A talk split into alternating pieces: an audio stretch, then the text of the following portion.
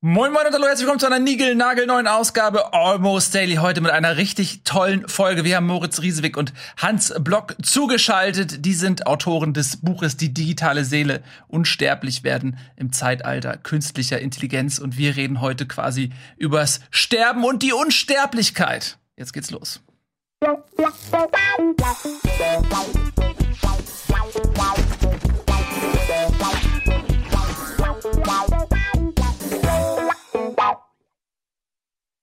Schön, dass ihr da seid, Leute. Herzlich willkommen, Hans. Herzlich willkommen, Moritz. Schön, dass ihr da seid. Schön, dass wir da sein dürfen bei euch. Ja, zugeschaltet äh, aus dem Ruhrpott, ne? Seid ihr. Genau. Mhm. Ja, Genau. und äh, schönen Essen. Essen in an der Essen Ruhr. seid ihr. Ah, in Essen. Man, erkennt man gar nicht. Also ich hätte anhand des Hintergrunds Ja, tatsächlich nicht drauf kommen können. Schlachthof gedacht. Ja, so ein bisschen, äh, oder wie so, ein- wie so eine Halle, wo auch Leichen aufbewahrt werden. Ja, Ähm, ja. Mhm. Was finde ich ähm, ganz gut zum Thema passt. Denn wir reden über Sterblichkeit und Unsterblichkeit sozusagen. Und ähm, Aufhänger ist auch euer Buch, ähm, die, die digitale Seele unsterblich werden im Zeitalter der künstlichen Intelligenz. Und das Tolle ist, dass Simon und ich es lieben, in Ja. äh, diese Philosophie abzutauchen und sich Gedanken darüber zu machen. Es gibt ja äh, äh, zahlreiche äh, schlaue Leute, wie zum Beispiel Kurzweil und wie sie alle heißen, ähm, die sich ähm, quasi mit diesem Thema auseinandersetzen. Und deswegen freue ich mich total auf euer Buch und Ja. ich freue mich sehr, dass ihr da seid. Auch weil die Informationen, wie zum Beispiel dieser Film, ne, Singularity und so, die sind ja alle schon ein bisschen älter. Und in dieser Welt passiert ja so viel, so schnell, dass es einfach, man, man kann ja gar nicht Schritt halten. Und jemand, der einen dann so ein bisschen bei der Hand nimmt und sagt, was ist gerade neu, was ist, was kommt demnächst, der so den Ausblick hat, das ist für uns äh, fantastisch. Da können wir die nächsten zehn Folgen Almost Daily nur von diesem Wissen jetzt Ja. in eurem Buch quasi zehren. Weil wir das No pressure, ständig- no pressure. naja, ihr habt euch wirklich informiert. Ihr seid rausgegangen und habt äh, Fragen gestellt und habt eine Menge Informationen gesammelt. Also das kann euch keiner mehr nehmen. Äh, und es ist mega spannend. Also ich, ich habe nur eine Zusammenfassung gesehen und war äh, bin so richtig. ich will das Buch auf jeden Fall haben. Ne? Ähm, Cool. Jungs, lasst doch mal äh, mit euch anfangen. Ihr habt ja eigentlich ähm, an der Hochschule für Schauspielkunst Ernst Busch in Berlin studiert. Äh, wie kommt man denn dazu, von einem Studium der ja, Schauspielkunst hin ein Buch zu schreiben über das Thema, was wir gerade besprechen?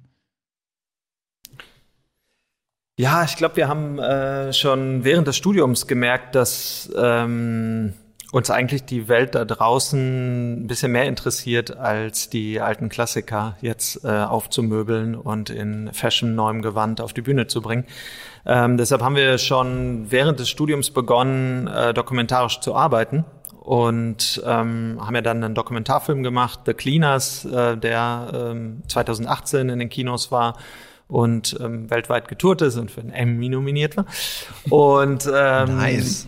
da wurden wir natürlich auch heiß äh, darauf, weiter dokumentarisch zu arbeiten. Und wir sind vor allem in dem Zuge aufmerksam darauf geworden, was sonst noch so im Silicon Valley und in den Te- Tech-Hotspots dieser Welt so abgeht. Und ähm, sind dann eben auf ein noch sehr neues, ähm, frisches, äh, aber heiß gehandeltes Feld gestoßen, nämlich die digitale Unsterblichkeit ähm, und haben gedacht, okay, dem müssen wir nachgehen und sind dem nachgegangen und sind dann anderthalb Jahre um die Welt gereist, ähm, um dem auf die Spur zu kommen. Und äh, was sind eure Erkenntnisse? Welche Ansätze habt ihr denn gesammelt? Weil, wenn man über digitale Unsterblichkeit redet, dann gibt's ja, ja unterschiedliche Arten, was das bedeuten kann. Das kann ein Klon sein ähm, von einem selbst, das kann ähm, aber auch so etwas sein wie ein Abbild, fast schon eine Perversion, wenn man, und darum geht's ja auch in eurem Buch, quasi all die Hinterlassenschaften eines Menschen in der digitalen Welt, sprich Facebook-Posts, Likes und so weiter, wenn aus all diesen Informationen, die zurückgeblieben sind, ähm, ein künstliches Persönlichkeitsbild zusammengesetzt wird, was dann die verstorbene Person auf eine Art und Weise simuliert. Ähm, wo wir ja gar nicht mehr davon reden, dass das diese Person ist, die wirklich unsterblich ist, sondern halt irgendwie so ein, so ein pervertiertes Echo fast schon. Also welche Arten von. Unsterblichkeit habt Ja. ihr so kennengelernt? Ja, tatsächlich ist so ein, ein Zauberwort der äh, Digitalisierung in den letzten Jahren ja immer auch Big Data gewesen. Und ähm, natürlich hinterlassen wir seit 15 Jahren unglaublich viele Daten ähm, durch WhatsApp-Kommunikation, durch soziale Medien, durch unsere Smartphones, die äh, sekündlich Daten absondern. Und genau diese Daten verraten natürlich ganz schön viel über uns. Also es gab Studien, die sogar behauptet haben, dass äh, Facebook dich besser kennt als deine besten Freunde, je nachdem, wie du Dinge likest oder wie dein Verhalten auf Facebook ist oder engste Verwandte. Und das ist ja so ein Mythos, der auch geschoren wird. Und ähm, genau dem sind wir mal so ein bisschen nachgegangen. Und es gibt tatsächlich Unternehmen, die mit diesen sehr intimsten, persönlichsten Daten so etwas wie eine digitale Unsterblichkeit anbieten. Und das heißt im Grunde, wie ihr es schon gesagt habt, dass die daraus Muster von äh, den äh, Menschen, die die Daten hinterlassen, versuchen zu imitieren qua einer künstlichen Intelligenz. Also das heißt, das kann auf ganz vielen Feldern sein. Äh, nehmen wir mal Sprachdateien auf WhatsApp. Äh, immer mehr äh, schreiben wir ja nicht mehr, sind wir zu faul, um Sachen einzutippen, sondern sprechen nur noch Sachen ja. ein.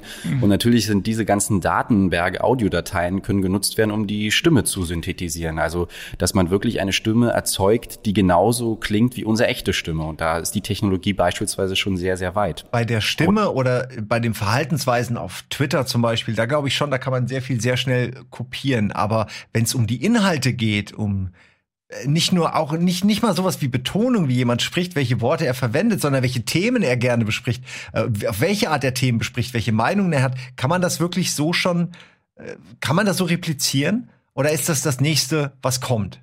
Hm. Naja, das ist sicherlich eine Technologie, die in den Kinderschuhen steckt, gar keine Frage. Ähm, aber tatsächlich muss man sagen, hat das sehr wenig zu tun mit dem, was wir so von Siri oder Alexa kennen. Also diese Sprachbots, die uns ja im Grunde, also zumindest in meinem Fall versteht die mich nie, ähm, beziehungsweise er, ich habe ihn umgestellt, er ist ein er jetzt. das ist ein ähm, gutes Recht. Genau. Ähm, damit hat es tatsächlich sehr wenig zu tun. Womit es viel zu tun hat, äh, sind ähm, sogenannte ähm, selbstlernende künstliche neuronale Netze. Was ist das? Das ist im Grunde ein Rechenmodell, das dem menschlichen Hirn nachempfunden ist. Das heißt, natürlich längst nicht in der Anzahl der Neuronen, die im menschlichen Hirn äh, vorhanden sind, aber es, ist, es wird versucht, im Grunde dieses Netzwerk der Neuronen, der Nervenzellen, die wir im Hirn so haben, nachzuahmen und die lernen im Grunde selbstständig. Das heißt, man muss denen gar nicht mehr jeden einzelnen Satz selbst beibringen ähm, und alles eintippern, was die dann am Ende ausspucken sollen, sondern die studieren eben tatsächlich diese großen Datenmengen von selbst sozusagen, also lernen indem sie Muster auslesen und diese Muster übertragen auf neue Situationen. Und das ist tatsächlich schon ziemlich magisch, weil man dann tatsächlich sowas wie ja eine, eine Persönlichkeit hinter diesen Mustern ähm, zu erkennen beginnt. Also man kann zum Beispiel feststellen, ah, okay, jemand hat immer ähm, quasi im Staccato-Verfahren gesprochen, hat immer super kurze Sätze gebildet oder immer nur ganz knapp geantwortet auf alles, ganz kurzsilbig. Oder jemand hat sehr ausschweifend gesprochen und hat ganze, ganze Paramen, ganze Märchen erzählt. Ähm, oder jemand hat immer blumig gesprochen, jemand hat pragmatisch gesprochen. Sowas kann man eben sehr wohl ähm, dann erkennen in diesen äh, Datenmengen und auch reproduzieren, also auch nachahmen und damit auch zum Beispiel so weit gehen, einen Humor von jemandem nachzuahmen, äh, einen, einen Witz, äh, eine Art Empathie zu zeigen. Und ja, da wird's dann ja wirklich verrückt. Also. Ist ja eigentlich dann nur Vorspielen von Empathie oder Täuschung. Ja, aber das ist eben genau der Punkt. Ne? Das wird ja oft verwechselt, Mitgefühl und Empathie. Also ähm, Massenmörder haben oftmals, also Psychopathen haben ja oftmals äh, wahnsinnig viel Empathie. Also die haben die die, die falsche ähm, Form von Empathie. die Kompetenz, genau. Sie, sie können quasi die anderen sehr gut lesen und äh, wissen genau, wo sie packen können und ähm, können sich quasi in sie hineindenken. Ähm, das ist was ganz anderes, als ob sie tatsächlich mitfühlen mit dem anderen. Ne?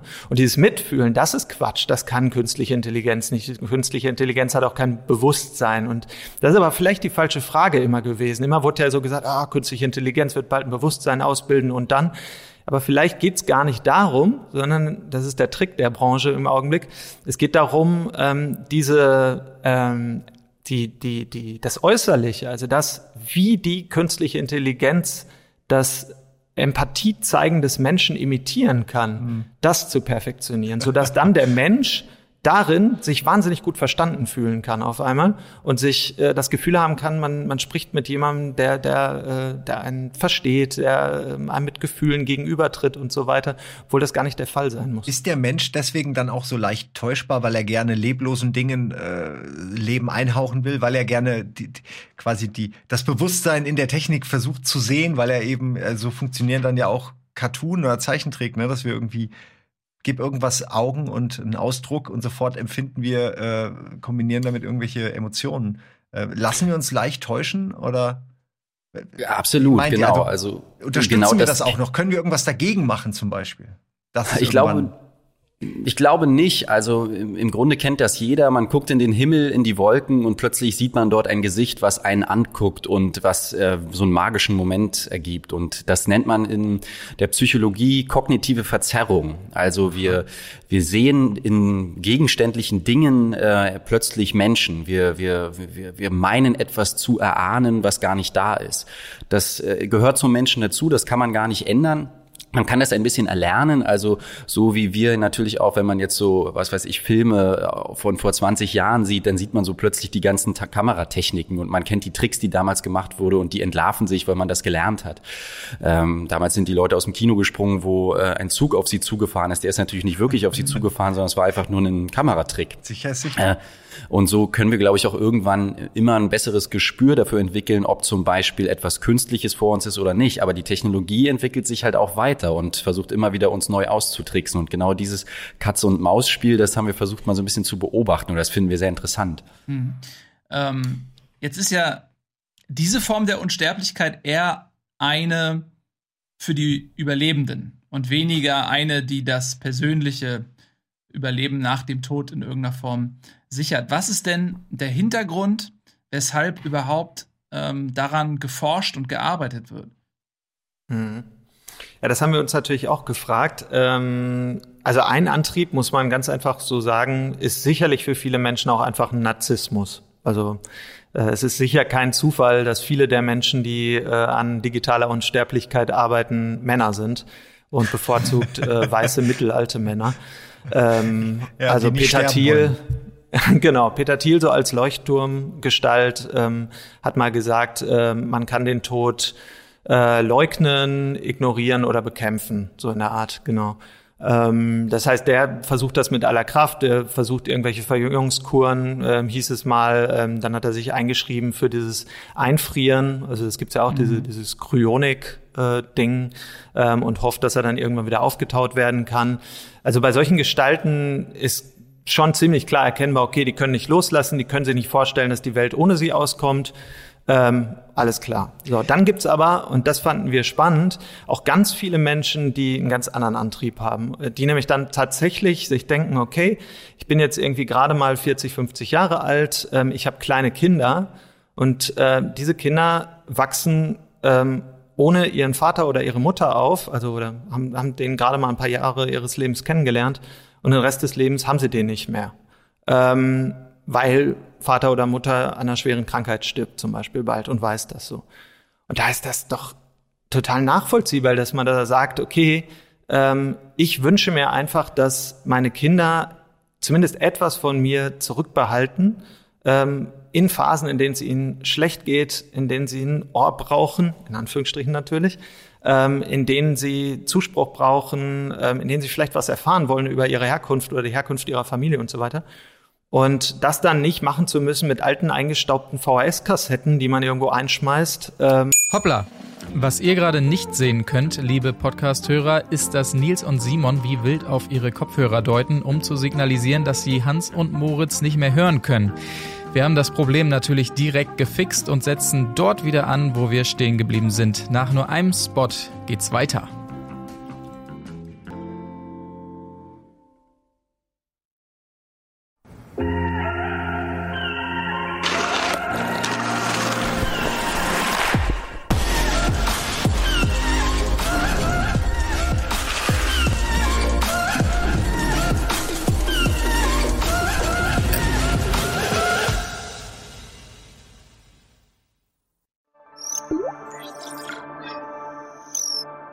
Da sind wir wieder zurück. Das ging schnell mit Moritz Riesewig und Hans Block. Wir reden heute über die Unsterblichkeit und äh, ihr habt gerade, ähm, finde ich, ein sehr interessantes Thema angesprochen, nämlich ähm, dass man den Hinterbliebenen etwas von sich hinterlassen möchte.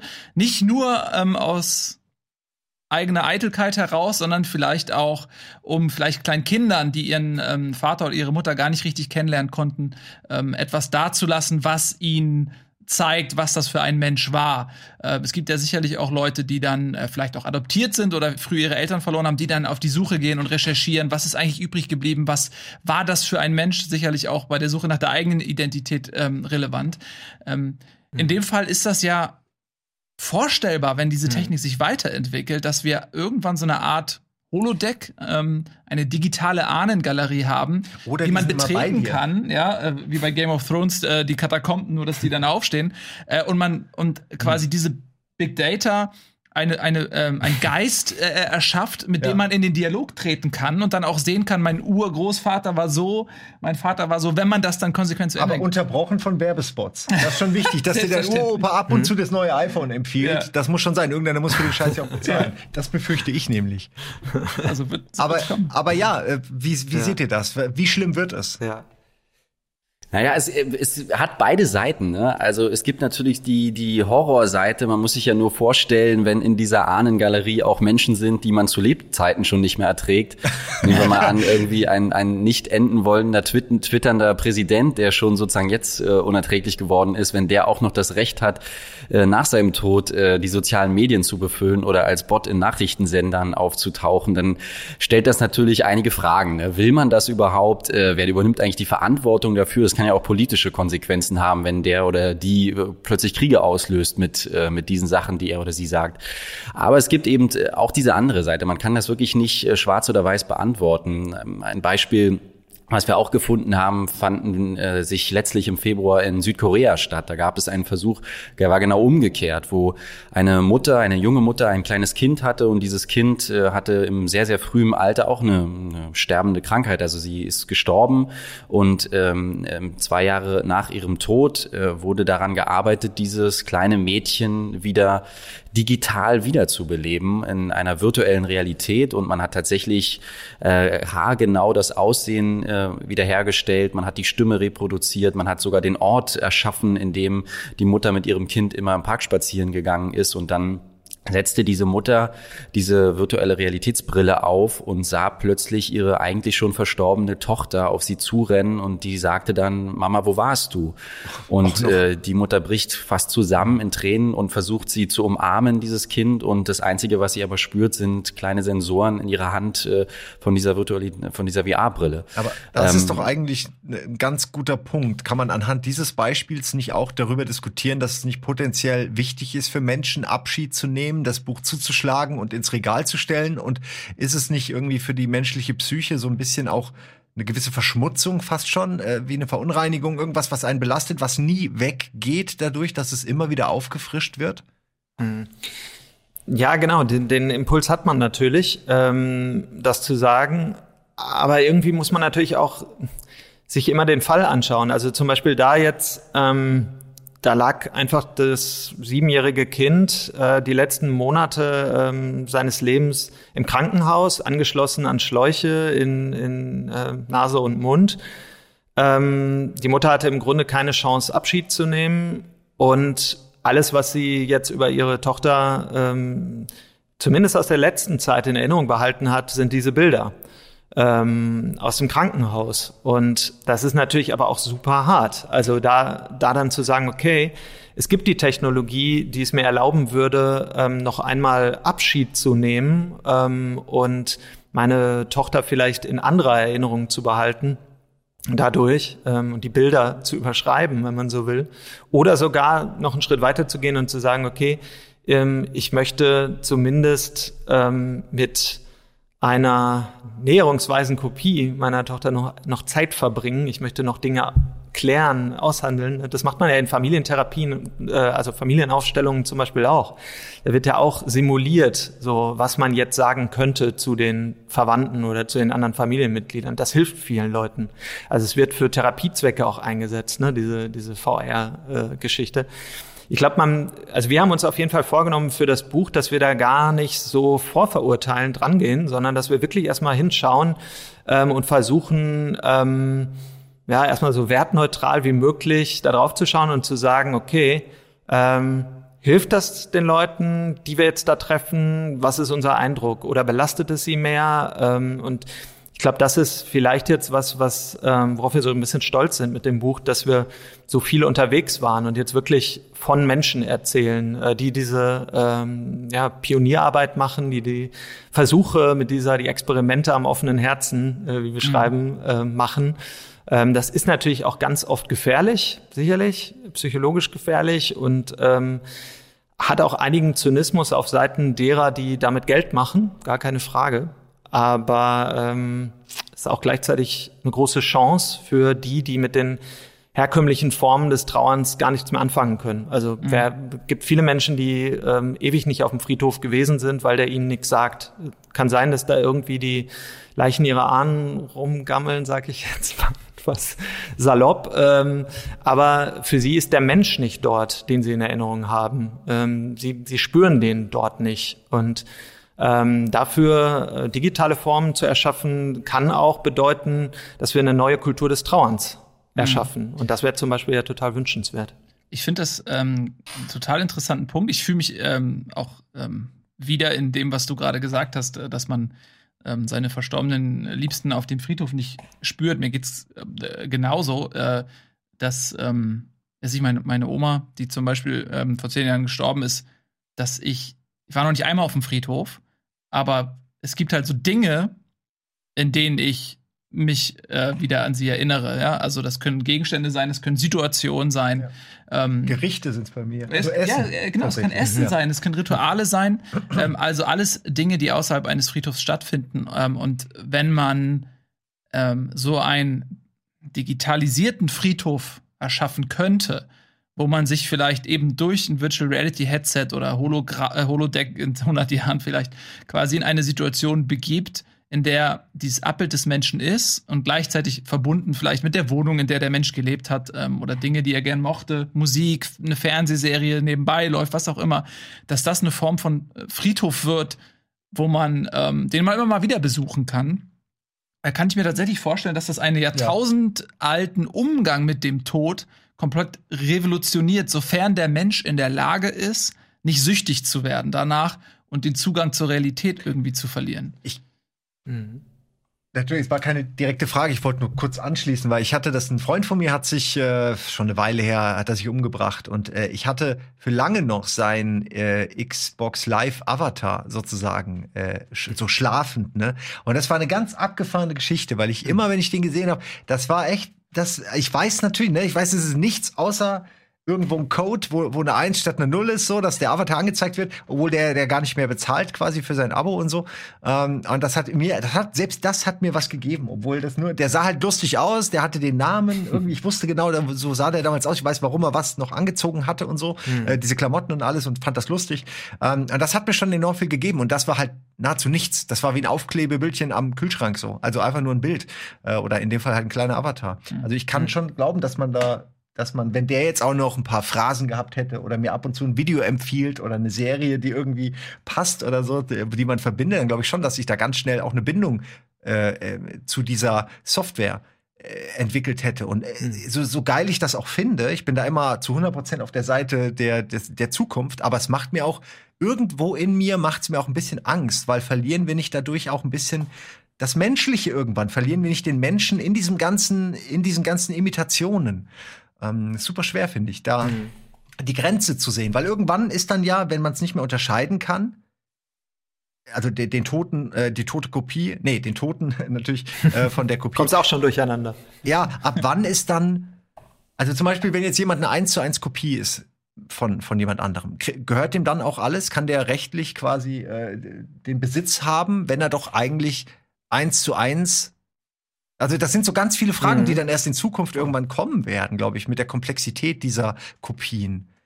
Ähm ja, genau. Also du stellst einen ganz wichtigen Punkt, ne? der zum Beispiel in, in das Erbrecht im analogen Leben ist ja total äh, durchgestaltet. Äh, wer bekommt äh, etwas, äh, wenn man tot ja. ist und wie ist das geregelt? Das ist natürlich fürs Digitale auch eine ganz neue Frage.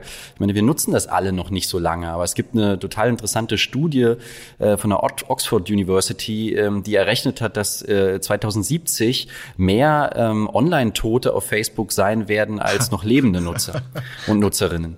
Äh, und das sind natürlich Dimensionen, die kommen mir, diese Fragen kommen erst gerade auf, äh, weil immer mehr Leute natürlich auch, die äh, angefangen Facebook zu nutzen, auch dann sterben werden.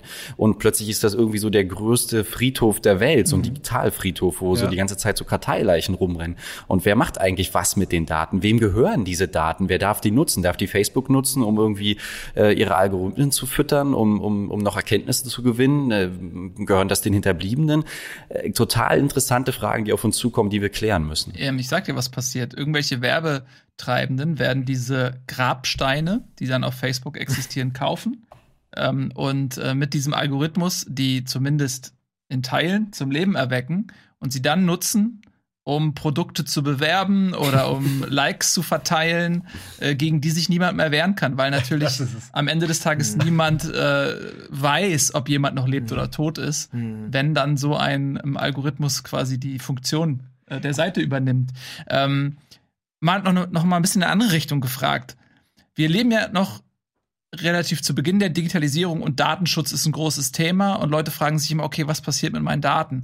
Wenn diese Unsterblichkeit tatsächlich irgendwann Thema wird. Glaubt ihr, dass sich das vielleicht in der Mentalität der Leute im Umgang damit auch niederschlägt, dass man sagt, ich will so viel wie möglich von mir hinterlassen, nicht unbedingt um in der Gegenwart einen Fußabdruck zu hinterlassen, sondern um sicherzustellen, dass der Algorithmus, der aus meinen Hinterlassenschaften gebildet werden kann, möglichst genau abbildet, wer ich bin.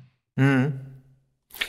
Ja, genau, total spannender Punkt. Ähm, damit würdest du wahrscheinlich dem äh, Sänger der Black Eyed Peas aus dem, äh, wie sagt man, aus der Seele sprechen.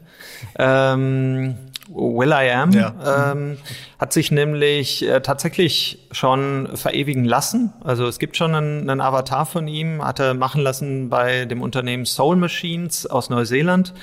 Ähm, und ähm, das ist sicherlich kein Zufall, dass der zum Beispiel ähm, sich ja auch ansonsten ähm, engagiert für ähm, Datensouveränität. Also für genau den Punkt, ne? zu sagen, ich will selbst darüber bestimmen, ähm, welche äh, persönlichen Daten von mir verwendet werden. Ähm, ich will damit offensiv umgehen, aber ich will die Kontrolle darüber behalten.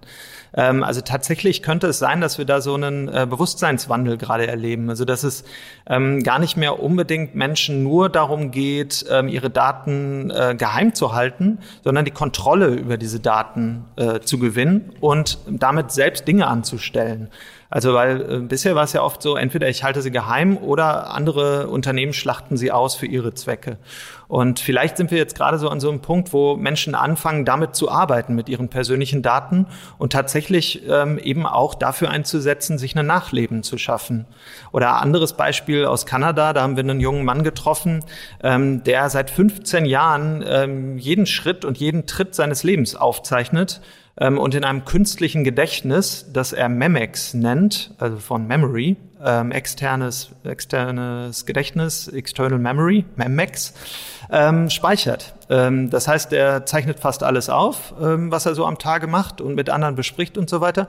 Und er kann dann, ähm, wenn er sich an was erinnern will, ähm, immer in seinem äh, künstlichen Gedächtnis rumsurfen und darin suchen. Also zum Beispiel, Keywords, wenn er ja, oder also es wird getaggt sozusagen und er findet genau. das dann immer aufgrund des Taggens. Genau, also wenn er sich zum Beispiel denkt, automatisch?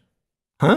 Also das Taggen, also das jetzt hier ja. zum Beispiel wären die Tags Mikro, äh, Hangy, Studio, Almost Daily. Und werden die automatisch generiert nach irgendeinem Algorithmus oder muss er sich händisch hinsetzen und die alle die Files umbenennen und so? Also wie viel Arbeit steckt noch aktuell dahinter? Wisst ihr das?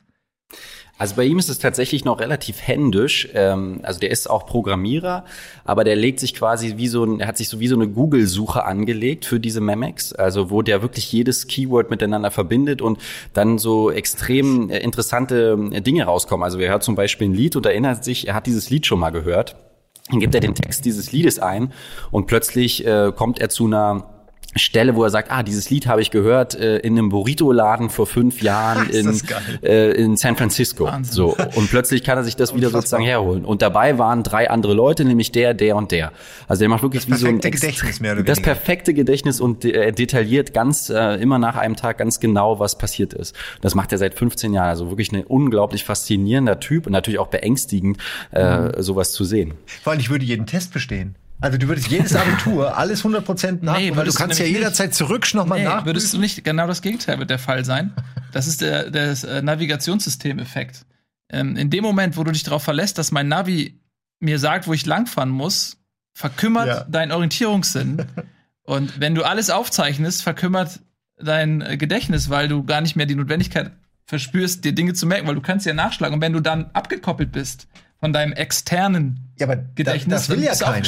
Also ich dachte schon, dass ich mein Abitur mit Memex mache. Das meine ich ja, dass ich dann da halt schnell nachgoogeln kann. Weil das ist ja auch die Frage. Also ab Ja. wann sag, sagen dann, sagt die Schule, okay, wisst ihr was, wir alle haben jetzt diese, diese Neurolinks.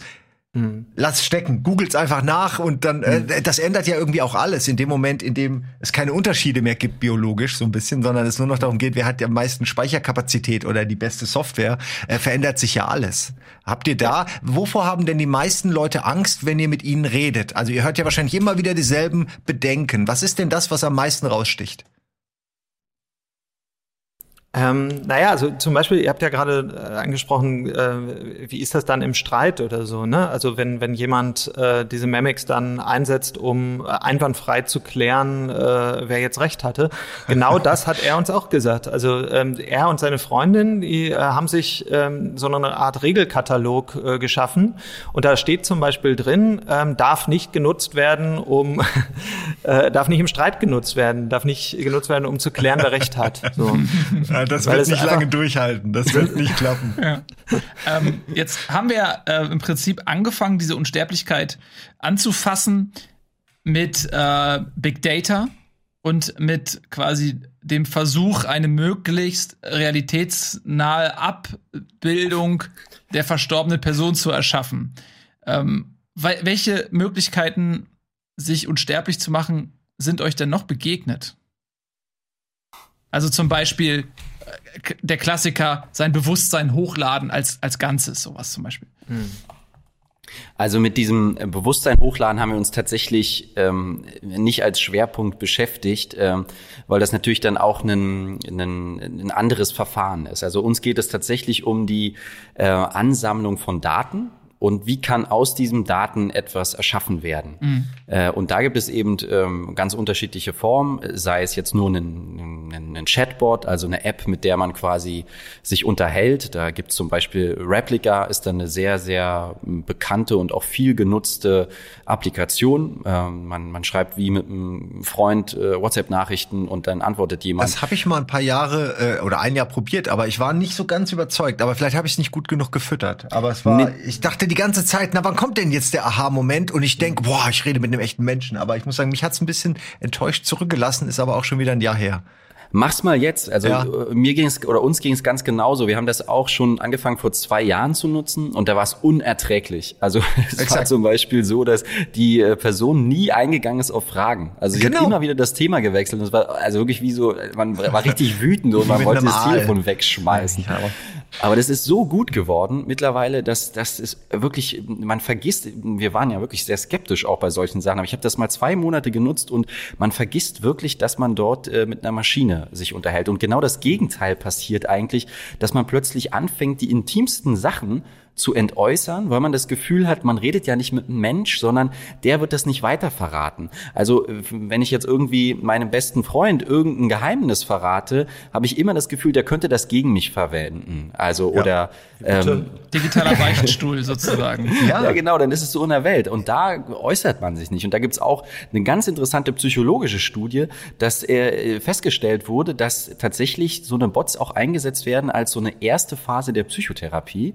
Also Also wo Leute, die äh, zum Psychologen gehen müssten und das ist sie vielleicht nicht trauen, weil es ja auch eine Hemmschwelle, sich da anzumelden, die so eine Bots nutzen, dass die tatsächlich Abhilfe verschaffen und äh, dass die mitunter auch viel offener sich entäußern und, und da ein, auch ein größerer Verzeichnis ist äh, einer Heilung und einer Besserung als mit einem echten menschlichen Therapeuten. Also in, total interessant. Das ist ja Hammer. Aber es gibt tatsächlich auch so ein Projekt, ähm, Mark Sager ist der, äh, der hat zum Beispiel sein eigenes Kleinkind äh, digital geklont und ähm, das äh, wächst jetzt heran auf dem äh, Computer und es lernt genauso wie ein menschliches Kleinkind lernen würde, nämlich äh, durch Bestärkung, also indem es ähm, Zuspruch bekommt ähm, oder tatsächlich auch Belohnungen. Ähm, das sind dann natürlich keine Süßigkeiten oder keine äh, lobenden Worte, sondern das ist dann ähm, programmiert, dass es auf bestimmte Reize anspringt und das wird, wirkt dann sich aus wie eine Belohnung.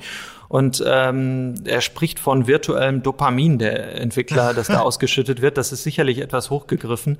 Aber das Prinzip ist richtig. Also ähm, tatsächlich machen sich äh, diese EntwicklerInnen immer häufiger jetzt auch die Erkenntnisse der Neurowissenschaften zunutze und versuchen sich am menschlichen Lernen zu orientieren. Und deshalb sind die Fortschritte auch jetzt so groß. Also wir haben es längst nicht mehr damit zu tun, dass man jetzt diesen Maschinen irgendwie jeden Kleinteil äh, beibringen muss, ähm, sondern die entwickeln sich von selbst durch Beobachtung in Anführungsstrichen, äh, durch äh, eine ganze Zahl von Sensoren, äh, die miteinander gekoppelt werden. Ähm, und das funktioniert sehr gut. Dazu kommt, dass die jetzt ähm, auch einen wesentlich besseren Arbeitsspeicher haben, also dass sie ähm, auch zum Beispiel ähm, ja, eine Art Kurzzeitgedächtnis haben, äh, mit dem sie arbeiten können. Das heißt, das, was wir gerade beschrieben haben, ne, dass man auf Gesprächsinhalte, die vorhin schon mal gefallen waren, wieder zurückkommen kann, was ja was sehr typisch Menschliches ist, dass man das tut, dass man nicht einfach immer wieder die gleichen Fragen stellt. Ähm, das hat damit zu tun, dass es jetzt technologisch einfach äh, möglich geworden ist, dass sie ähm, eben ähm, das speichern können und dann darauf zurückkommen können. Mhm. Und ähm, davon gibt es so eine ganze Reihe von Durchbrüchen, die in letzter Zeit stattgefunden haben und ähm, deshalb geht das auch sehr weit. Wenn jetzt diese Technologien zusammengeführt werden, also Stimmsynthese, ne? das, das Synthetisieren, dass man Menschen ähm, mhm. Sachen sagen lassen kann, die sie nie gesagt haben, indem man ähm, ihre Stimme aus Tondateien synthetisiert. Deepfakes und, ähm, kommen dazu. Hast du noch neue das? Sachen sagen lässt. Genau, Deepfakes. Dann ähm, ne, dieses, was man so vom Face Swap kennt, irgendwie, dass man Gesichter auf andere Körper setzen kann und so weiter ähm, und äh, Bewegungen von anderen holen kann und die dann koppeln kann mit dem Gesicht, äh, zum Beispiel auch von einem Verstorbenen. Mhm. Ähm, wenn das dann gekoppelt wird mit diesen selbstlernenden neuronalen Netzen, also die dann Muster kopieren können von einem Menschen, der verstorben ist, dann geht's halt los. Dann ähm, kommt man mit so einer Simulation halt einem Menschen schon sehr nah und dann ist es kein weiter Schritt mehr, dass dann die Hinterbliebenen darin tatsächlich den oder die Verstorbene wiedererkennen. Mhm.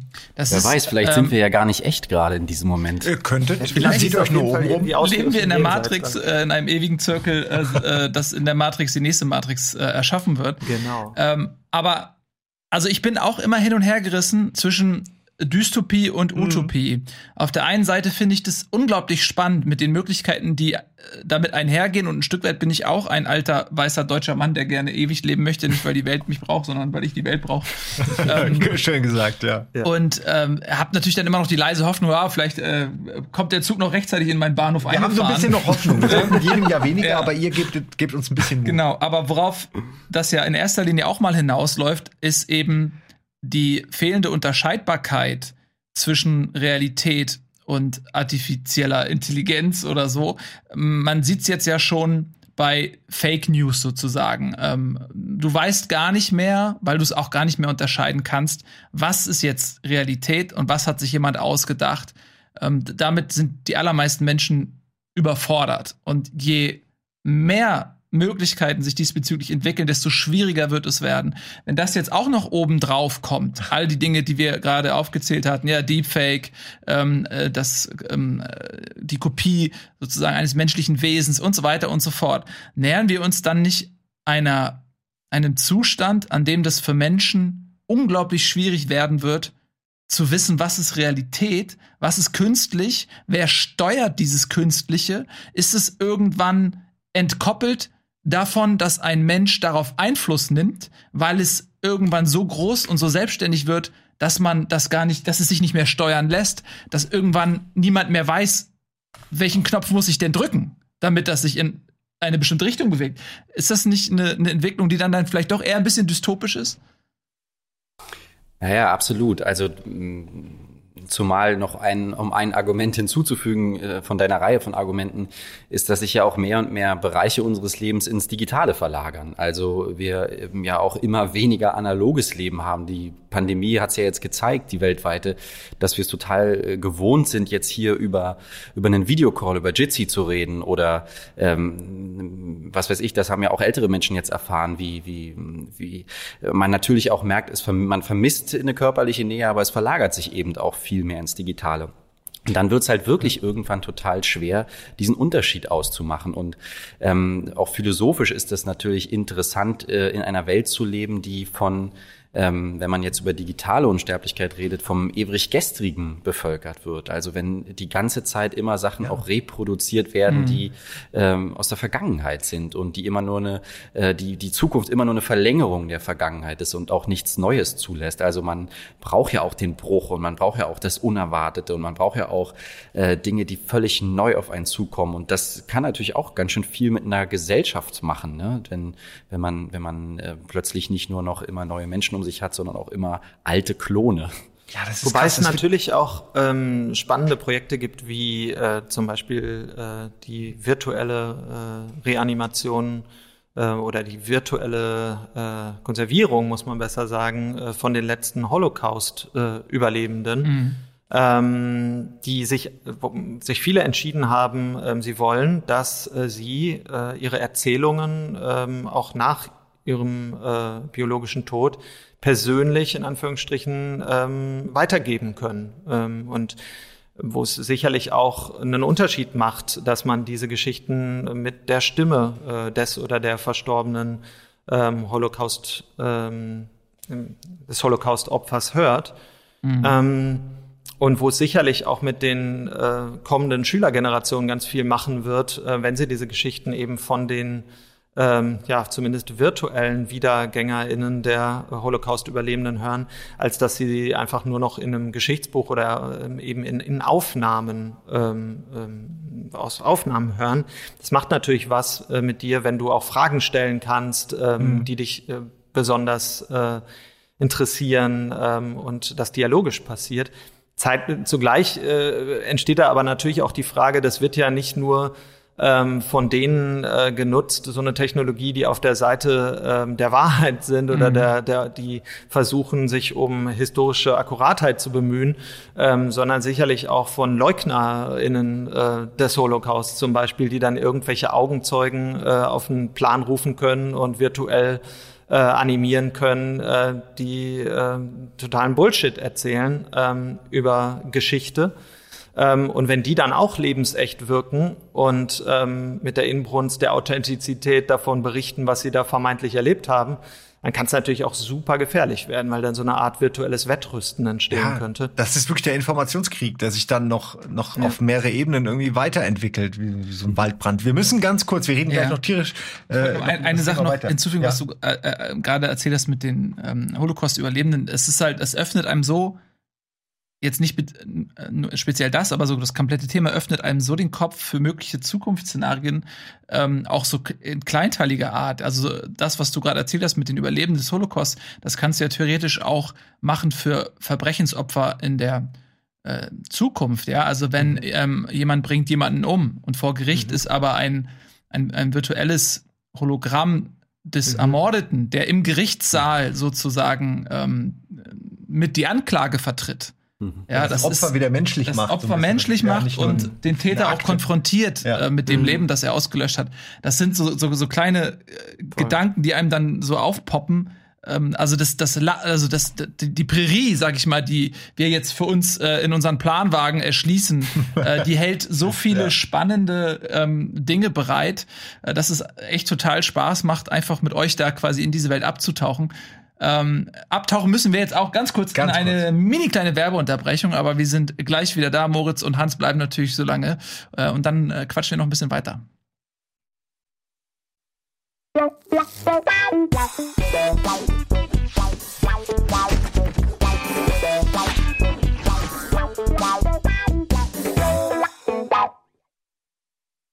Herzlich willkommen zurück bei Almost Daily. Heute mit Moritz Riesewig und Hans Block. Wir reden über die Unsterblichkeit im Digitalzeitalter. Genau, und äh, wie erreichen wir die? Wie erlangen wir die? Vor allen Dingen scheinbar durch Big Data, also immer mehr Sammlungen von Charakteristika, die mich zum Beispiel definieren, die dann irgendwann benutzt werden, um, um eine Kopie von mir zu erschaffen. Und äh, ja, also äh, jetzt habe ich meine Frage tatsächlich vergessen, die ich eigentlich stellen wollte, aber ich wollte sie schon die ganze Zeit stellen. Wenn du jetzt Emo, Emo Memo Mix Ja, wenn ich Memo Mix könnte ich aber zurückgucken und sagen, und sagen na, was war es denn noch mal? Aber ist egal, wird äh, doch genau, jetzt weiß ich es wieder. Und zwar ist das ja so ein bisschen retrospektiv. Also, man hat dann ja, ich bin dann tot und es gibt meine Kopie und die hat natürlich nur den Informationsstand bis zu meinem Tode. Was ich jetzt aber frage, ist, könnte man dieses Big Data nicht auch nutzen, um einfach eine Kopie, während ich lebe, zu erschaffen ob oder mit meinem Einverständnis sei jetzt mal dahingestellt und diese Kopie dann quasi Voraussagen treffen zu lassen, was ich mache, wie ich demnächst mich verhandle, wen ich umbringen will. All diese Sachen. Kann man das nicht so ein bisschen äh, schon dann vorhersagen? Ist das nicht so ein bisschen schon die Zukunftsvorhersage, die mein Big Data über mich dann trifft? Ist das nicht eine Sache, die eigentlich rechtlich bei mir liegen sollte?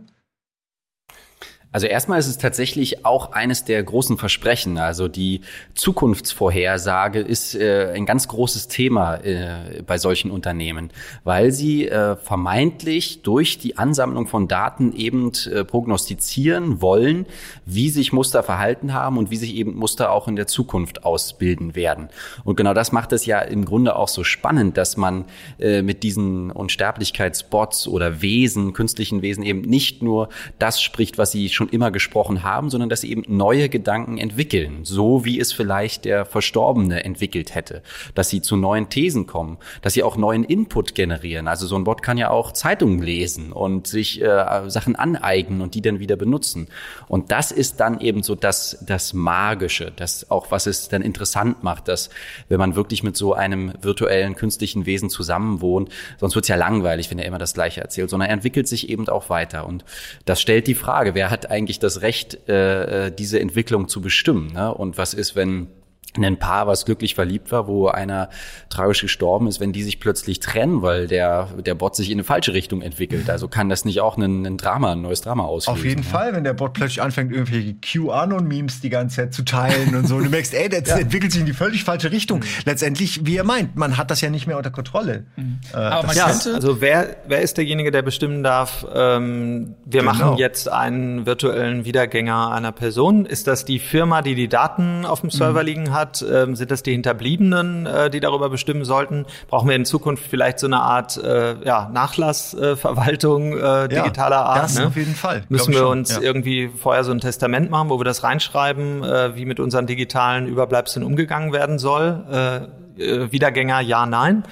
ähm, das sind alles ja so Fragen. Ne? Und was ist, wenn dann äh, dieser Wiedergänger ähm, tatsächlich äh, Schaden anrichtet? Also haben wir erlebt, äh, Microsoft hatte da ja mal so eine ja, äh, Katastrophenerfahrung, wo dieser Chatbot Tay äh, sich im 0, nix, ähm, wo er im, online war, dann in einen ähm, ja, rechtsradikales Arschloch, Sexisten und so weiter äh, entwickelt hat äh, und die den ruckzuck wieder äh, vom Netz nehmen mussten.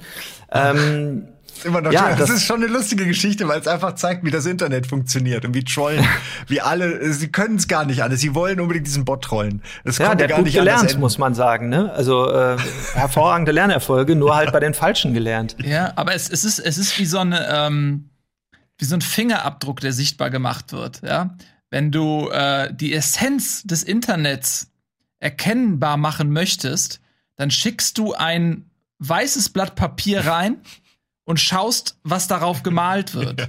Ja. Ähm, und so kannst du das irgendwie sichtbar machen. Mhm. Ähm, aber meint ihr, dass zum Beispiel auch irgendwann Leute so einen digitalen Avatar mit sich rumschleppen, den sie zum Beispiel bei Bewerbungsgesprächen oder äh, bei irgendwelchen anderen Anlässen, zu denen man ähm, vorweisen muss, was man für ein Mensch ist, den quasi, ja, ich schick, ich schick ihn mal an bei meinen Avatar und ja. dann kannst du als Firma sozusagen diesen Avatar äh, nehmen und mit dem dich unterhalten und mhm. den Test, Tests machen lassen und dann entscheidest du anhand dessen, ob du diese Person einstellst. Hm, aber das wäre ja noch nett, wenn man dazu sagen würde, dass das jetzt der Avatar ist, der da kommt. Ja. Vielleicht ja. hat man auch so einen, so einen guten und so einen schlechten Avatar in der Hosentasche, je nachdem, was man da braucht. Was man braucht. Ja. Aber es gibt ein, also ein bisschen ähnliches Beispiel, was, was uns auch dann äh, ja ein bisschen schaudern lassen hat. Es gibt, gab einen oder es gibt einen Entwickler äh, in, in Pasadena in, in Kalifornien, der äh, macht genau das, also der entwickelt auch digitale Klone schon zu Lebzeiten, also die man nutzen kann, auch wenn man jetzt schon auf der Welt ist. Also äh, der ist ein totaler Business-Typ, also ein Unternehmensleiter und der hat viel zu tun und der hat dann eben angefangen, sich selbst zu reproduzieren und dann ist zu Hause bei seiner kleinen Tochter, bei seinen Kindern der Avatar und der liest dann halt die guten Nachtgeschichten vor, weil er noch im Büro sitzt und weiterarbeitet. Also so kann man, so kann es auch sein. Aber man könnte die Priorität auch anders setzen. Also der Avatar könnte könnte auch in die Firma gehen. Ja, das wäre mir auch lieber. Das, das ist eine, ja genau. Ja. Er hat sich andersrum entschieden. Jetzt habe ich eine Frage, weil wir sind fast am Ende leider, aber das könnte ein größeres Thema noch werden. Aber ich muss unbedingt eure Meinung dazu wissen. Wie habt ihr Elon Musks Neurolink-Präsentation äh, gesehen? Habt ihr die? Ihr seht die ja dann noch mal mit einem ganz anderen Auge, vor allem wenn dann erzählt wird, dass man Erinnerungen abspeichern soll und all das. Wie mhm. also in Zukunft ne, diese Visionen dann hört, was potenziell möglich ist. Was seht ihr das als wichtigen Baustein oder seid ihr da längst und wisst längst schon von anderen Projekten, die viel besser sind oder so? Oder wie, mhm. wie denkt ihr? Ja, also Elon Musk ist natürlich ein Marketing-Profi des Wahnsinns und ähm, bei vielen Publikationen geht es eher darum, glaube ich, die äh, besten Kräfte äh, zu heiern, also Aufmerksamkeit zu wecken und dann äh, nicht nur Kunden und Kundinnen zu generieren, sondern auch tatsächlich äh, Arbeitskräfte. Also äh, er hat ja sogar nach Arbeitskräften gefragt. Er meinte genau, ja, wir suchen genau. Leute, kommt mhm. alle her. Also das genau, stimmt ja. Genau. Also ähm, insofern muss man das, glaube ich, immer ein bisschen hinterfragen, was der da so kundtut, wie weit das reicht. Ähm, also fest steht, ähm, was, worin er schon Tatsachen geschaffen hat, ist, ähm, dass man Menschen, die ähm, ja einfach äh, Probleme haben ähm, mit der Motorik, äh, Probleme haben mit der Sprache, ähm, dass man denen sehr wohl wahrscheinlich ähm, immer besser helfen kann demnächst. Also ähm, indem ähm, tatsächlich äh, das Gehirn ähm, vermessen werden kann und ähm, bestimmte äh, Hirnströme genutzt werden können, ähm, um einen Link dann herzustellen zur Motorik oder einen Link herzustellen zur, äh, zu Sprache, die synthetisiert wird. Ähm, das ist sicherlich sehr vielversprechend. Ähm, daraus zu Schlussfolgern, dass der jetzt äh, Gedanken lesen kann, äh, der Herr Musk, das äh, würde etwas zu weit führen. Tatsächlich ähm, ist das ja auch ein großer Unterschied. Also ähm, es ist ein, ein, Unterschied, ob man zwischen, also ob ein Gedanke schon da ist und dann der Impuls gegeben wird, eine Handlung auszuführen, ist ja was ganz anderes als komplexe Gedanken. Also die, woraus mhm. bestehen die? Das ist ja Erfahrung, die ähm, gebündelt wird mit, ähm, mit anderer Erfahrung und dann entstehen daraus irgendwie Gedanken. Und diese Gedanken, die Qualität von Gedanken ist was ganz anderes, als einen Impuls wahrzunehmen. Mhm. Ähm, ja, das ist ja oft auch ja. so, dass, genau, das ist ja so die Verwechslung, auch wann immer es um Bewusstsein geht. Ne? Man kann Bewusstseinszustände messen. Ähm, was man aber nicht messen kann, ist, wie es sich anfühlt für jemanden, äh, gerade dieser Mensch zu sein. Und genauso wenig kann man Gedanken messen oder Gedanken irgendwie von außen lesen. Man kann nur feststellen, ah, okay, da war gerade ein Impuls und den kann man dann messen. War jetzt vielleicht ein bisschen technologisch, aber also sehr ja, viel heiße Luft auch äh, dabei. Ähm, grundsätzlich aber ähm, passiert da schon ganz viel Spannendes, was dann Menschen tatsächlich helfen kann ähnlich viel Spannendes passiert in eurem Buch Die digitale Seele unsterblich werden im Zeitalter künstlicher Intelligenz. Jetzt erhältlich äh, von euch beiden und wir haben ähm, eine kurze Kostprobe von euch ähm, bekommen, was dort alles zu finden sein wird. Das Buch ist natürlich noch mal wesentlich umfangreicher als unser kleiner bescheidener Talk hier. Ähm, Moritz und äh, Hans, es war ein Riesenvergnügen, ähm, mit euch beiden abzutauchen in äh, dieses Thema und ich würde mich sehr freuen, wenn ihr vielleicht äh, irgendwann demnächst noch mal Zeit hattet, weil ich finde, da kann man noch Stunden ja. reden. Wir haben sicher auch ganz viele Fragen jetzt wieder oder, oder noch zusätzliche Nachhakereien von äh, Zuschauern. Könnt ihr gerne in den Comment-Bereich mal posten. Und wenn wir noch mal dazu kommen, werden wir das auf jeden Fall alles noch mal fragen. Und gerne, ihr seid herzlich eingeladen, hier jederzeit auch gern mal noch in echt, in Persona vorbeizukommen oder die Avatare zu schicken, je nachdem, wie weit es dann ist. Äh, genau. also ich fand das super spannend. Immer wieder gern. Cool. Also cool. euch viel Erfolg. Spaß gemacht. Danke und viel Danke. Erfolg, genau, euch auch. Na, dann Danke. macht's gut. Das war's mit Almost Daily. Tschüss und auf Wiedersehen, Leute. Geil. Ciao. Was ein Ciao. Thema, ne? Was ein Thema. Was ein Thema. Tschüss.